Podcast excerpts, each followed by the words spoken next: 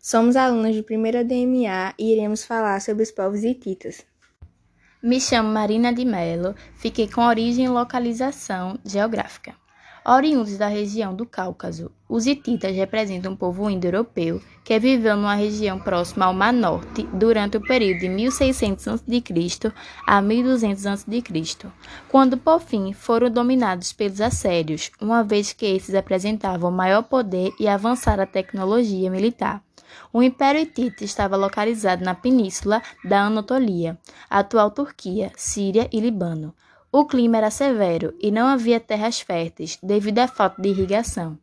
Me chamo Ana Carolina e vou falar sobre a economia e a herança cultural dos povos hititas. As principais atividades econômicas dos hititas eram a agricultura, a mineração e o comércio.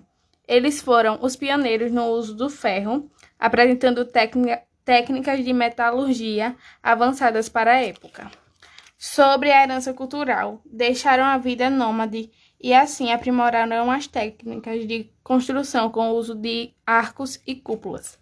Desenvolveram-se a metalurgia, a cerâmica e o preparo dos papiros e placas de barro para a escrita. Me chamo Laís Virginia e vou falar sobre o período histórico.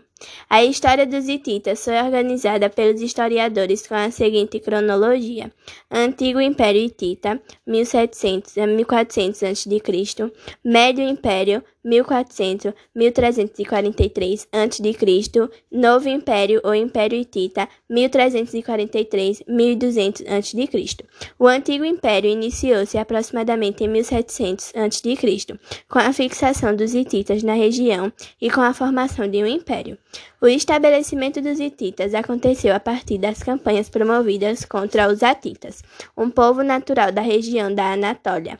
Os ataques dos hititas concentravam-se contra a capital atita, que se chamava Atusa. Me chamo Mariana Isabelle e irei falar sobre a religião e a cultura. Conhecida como a religião dos mil deuses, a religião dos hititas era baseada no politeísmo ou seja, a crença em diversas divindades, das quais estavam relacionadas, sobretudo, com os elementos da natureza. No aspecto cultural, podemos destacar a escrita hitita, baseada em representações pictográficas. Além desta escrita hieroglífica, os hititas também possuíam um tipo de escrita cuneiforme, os hititas desenvolveram uma importante indústria metalúrgica de ferro. Com esse metal, fabricavam ferramentas, armas e utensílios domésticos. Grande parte dessa produção era exportada para regiões vizinhas, utilizando o cavalo como meio de transporte. Me chamo Lorena Emanuele e irei falar sobre os governantes dos povos hititas. O Império Hitita representou uma das grandes civilizações da humanidade, os quais eram comandados por um rei soberano.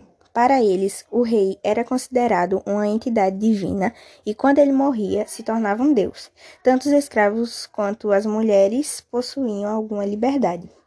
Porém, pouco se sabe sobre os governantes da época do Império Médio.